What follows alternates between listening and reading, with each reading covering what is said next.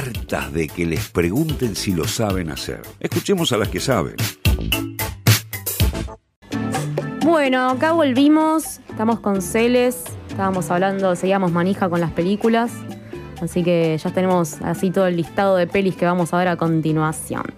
Tenemos ahora una nota muy especial. Vamos a hablar con Julieta Rodríguez Grumber, que es directora, coreógrafa, bailarina y docente.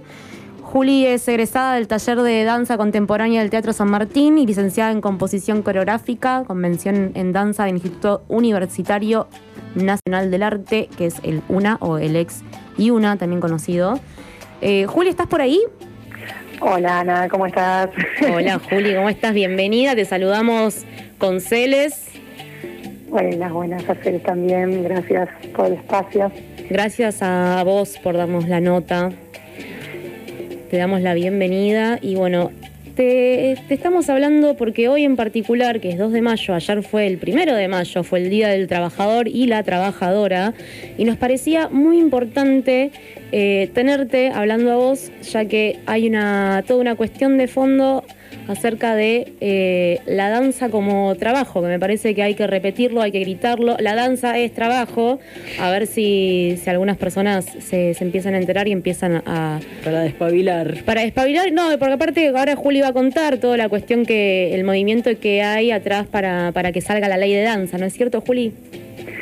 Sí, sí, realmente, bueno, ese es nuestro eslogan ya hace desde el 2015, la danza es trabajo.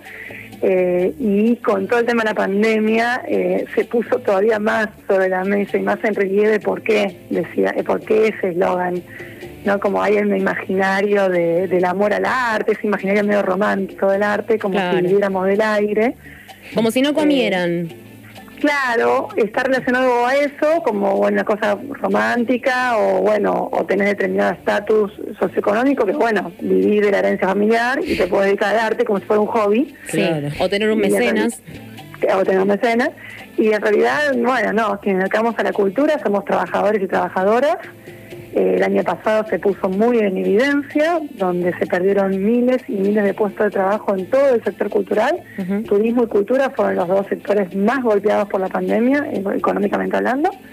Así que bueno, eso trajo aparejado eh, que un montón de trabajadores y trabajadoras se queden todavía con trabajos más precarizados, precarizados perdón, o sin trabajo.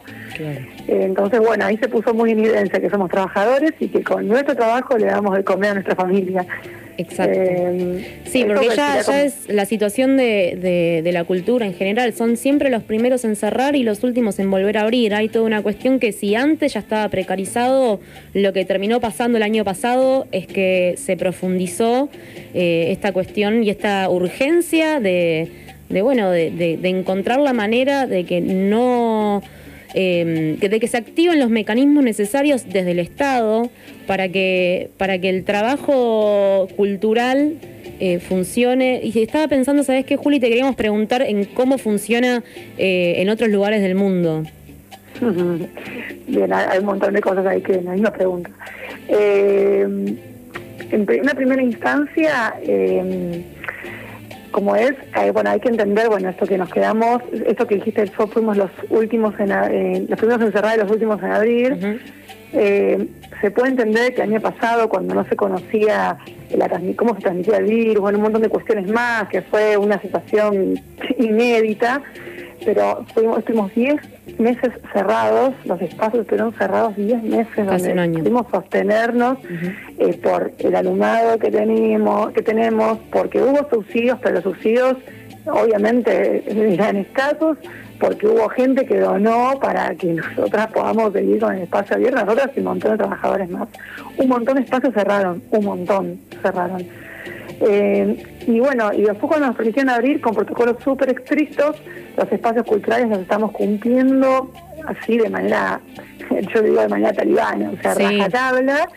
Eh, y realmente tenemos documentados que en nuestros espacios no hubo contagios. Sí hubo casos de COVID, como en toda la sociedad, pero les aislaban las burbujas y nosotros hacíamos el seguimiento de la burbuja y eso nos demostró que en cuatro meses de poder estar trabajando con aforos estrictos del 30%, no hubo contagios dentro de los espacios. Entonces, ahí es donde decimos, bueno, y somos los primeros de vuelta en que nos vuelven a cerrar. a todos los colectivos que yo pertenezco de militancia y a mi propio espacio cultural, eh, nuestro lema es vamos a seguir todas las medidas sanitarias y lo que los especialistas digan que hay que hacer. El tema está que, bueno, a veces uno se pone a pensar eh, si es lo que hay que hacer o es lo que los medios terminan pidiendo que se haga, ¿no? Porque, bueno, cerramos algunas cosas sí, otras no, bueno, es medio random. Eso como, bueno, la cuestión sanitaria y de nuestra situación en particular. En cuanto a la danza en particular, el gran problema que tenemos es que no tenemos Instituto Nacional de la Danza. Las demás artes, el teatro, la música, el cine, tienen sus institutos nacionales. ¿Qué pasó el año pasado? Se puso en evidencia el INT, apenas eh, cerraron los espacios, en menos de un mes estaba ya dando líneas de emergencia para el sector teatral. Ya estaban volcando líneas de emergencia para las salas teatrales, para, eh, los trabajadores eh, del teatro. Lo mismo pasó, pasó con la música y lo mismo pasó con el Inca y no sucedió con, la, danza, porque la danza no tenía interlocutor dentro del Estado. Claro, claro. Hicimos el frente de emergencia, ya existían distintos colectivos que militaban por la danza, pero lo que hicimos fue un frente de emergencia que es una organización de organizaciones, nucleamos a más de 43 de organizaciones de todo el país y de distintas áreas de la danza distintas ramas y bueno, y empezamos a, bueno, a tener eh, charlas con el Estado, con funcionarios del Estado Nacional y de distintos estados eh, provinciales y municipales, porque somos un movimiento federal. Muy bien. Eh, y bueno, y se puso muy en evidencia, tienen que aprobar el, proyecto de ley nacional de danza, que desde el 2012 lo venimos presentando y viene perdiendo religiosamente estado parlamentario cada dos años y lo volvemos a presentar y vuelve a perder estado parlamentario. Y el año pasado se puso en evidencia todo. ¿Y en qué estado está hoy en día ese pedido de, ley de la danza? El año pasado, eh, o sea, en el 2019, fin de 2019, volvió a perder el estado parlamentario. Y entonces en el 2020 eh, volvimos a presentarlo. Siempre las nuevas presentaciones se realizan con algunas correcciones de tipo formal o técnicas, porque cada presentación, bueno, vamos teniendo devoluciones de los legisladores, legisladoras, de especialistas en presupuesto, bueno. Y van mejorando el proyecto de ley. Sí, son dos cosas muy técnicas que nos van, viste, bueno, nos van asesorando. E incluso el año pasado, la presentación del año pasado se hizo toda en inclusivo, que parece una sutileza, pero no la es. Exacto. Eh, sí, es la transversalidad de género, además. Exactamente. Entonces, bueno, eh, en el medio de la pandemia, como si no tuviéramos nada que hacer, ¿no? Aparte de subsistir, eh, bueno, y todo, volvimos a presentar el proyecto de ley, lo volvimos a redactar, que es el proyecto histórico, y se volvió a presentar, lo presentó la comunidad de la danza, para que un proyecto de ley tenga mayor impulso, lo debería presentar algún legislador eh, donde se tiene un tratamiento más rápido, o por lo menos eh, no lo cajonean, como se dice en la jerga. Eh, y bueno, estuvimos todo el año tratando de generar, una vez presentado, formalmente presentado, generar los, bueno, los movimientos políticos y las entrevistas y las charlas y convencer para que eso suceda. Y tuvimos dos avances muy buenos. Uno fue en diciembre del año pasado, casi ya levantando la Copa Navidad. Sí con un encuentro virtual con los legisladores y las legisladoras de la Comisión de Cultura, de diputados, que bueno, ahí eh, le dieron el visto bueno, empezamos a encargar una mesa de trabajo con ellos, en febrero de este año hubo otro encuentro y este el 29 de abril, este jueves pasado, que siempre es un día eh, militante por la Ley Nacional de Danza, porque es el Día Internacional de la Danza. El 29 de abril. 29 de abril es el día el día de el día de, el día, de la ah, danza. Ah, mira, el 29 de abril. El 29 de abril sí, que, que, se dice feliz día de la danza, pero en realidad es feliz día de la lucha, de la danza. Es un día militante, es un día muy militante. desde el 2014 para acá es un día militante por la Ley Nacional de Danza. Y Juli, ¿qué, ¿qué podemos hacer para ayudar a que salga la ley? ¿Qué, no sé, desde, desde nuestros lugares, no? Eh, bueno, si tenés un amigo, amiga, legislador, legisladora, no, sobre todo, bueno, es que eh, comprenda, sobre todo ellos comprendan y el Poder Ejecutivo comprenda que lo necesitamos, o sea, que ya no puede haber más postergación, porque somos trabajadores, trabajadoras, que tenemos los mismos derechos que cualquier otro trabajador. Eso como punto uno. sucede a veces más en las provincias, donde los legisladores están como más, más parte del entramado social, ¿no? Eh, ¿Qué sé yo? A veces sucede que vas a la panadería y te cruzas al legislador, a tu senador, a tu diputado. Entonces hay algo como más cotidiano, pero bueno, en Buenos Aires es más difícil. Sí, y la, y la cultura hacia el interior también tiene otro movimiento, es otra, es distinto. Sí, totalmente. Pero no por eso, menos, o sea, no menos rica ni fructífera. No, no, al contrario, como que la tienen más en importancia en lugares del interior de la cultura, todo lo que es el folclore y la danza en general, sí. Sí, sí. Así que bueno, en principio es eh, primero comenzar a reconocernos como a, reconocer a los hacedores culturales como trabajadores. Sí. Eh, porque bueno, por ejemplo, yo el año pasado, al inicio de la pandemia, en un programa que yo respeto mucho de radio, que no lo, que voy a decir nombre, pero estaban llamándote, eh, llamaban eh, de la audiencia como para decir, bueno, ¿cuál es tu curro de cuarentena? Ah, Una persona con mucha risa dijo pagarle a la profesora de danza de mi nena las clases por Zoom. Y eso lo dijo como el curro de cuarentena. Yo si me, me enfrente del aparato de, de, radio, decís, bueno, pero eso lo, lo, primero que podemos hacer como sociedad es empezar a erradicar eso. Claro, tal cual. Que la profe de danza de tu nena vive del aire.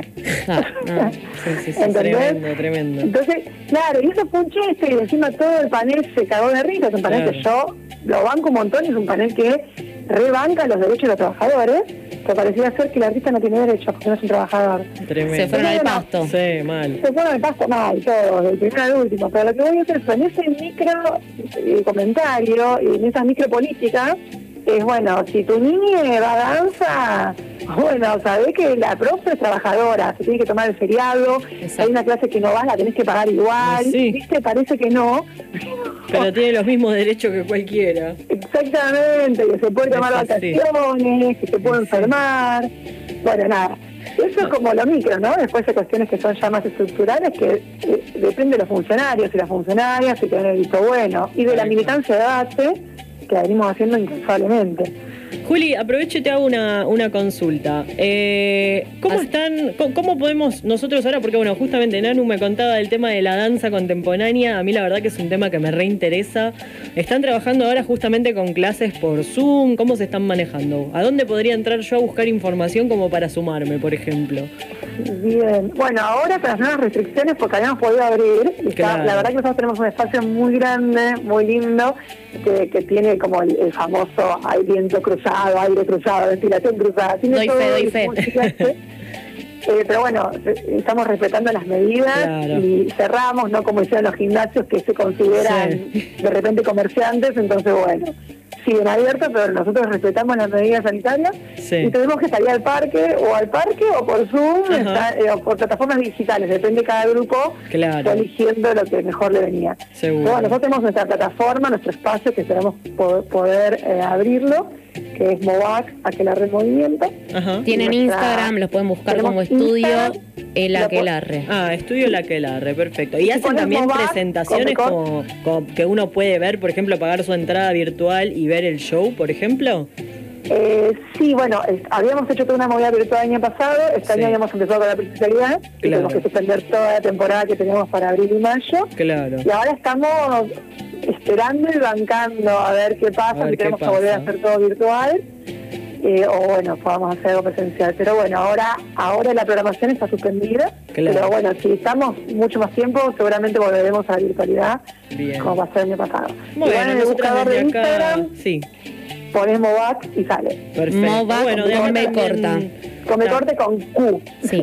Movac con B corta y con Q. Bueno, también haremos visible desde, desde el Instagram de Estereotipas para cuando haya cualquier, cualquier movida, que bueno, que la gente se sume y también ayude al movimiento de la danza. Juli, muchísimas gracias, por esta comunicación. Hoy la verdad que tuvimos un, día medio desordenado con, la grilla y, la verdad que nos gustaría eh, volver a invitarte otro día para que sigamos charlando, que, bueno, que es muy interesante todo esto y además para apoyar a la danza y a esto de que la danza es trabajo y, y bueno, apoyar el arte en general. Muchísimas gracias, Juli bueno, a ustedes por el espacio y bueno, todo lo mejor eh, con este bello programa que están haciendo. Gracias. Muchas gracias. Un abrazo enorme, cuídate. Igualmente, un abrazo. Bueno, eso fue la entrevista con Julieta Rodríguez Grunberg, que es directora, coreógrafa, bailarina y docente. Estereotipas por FM La Patriada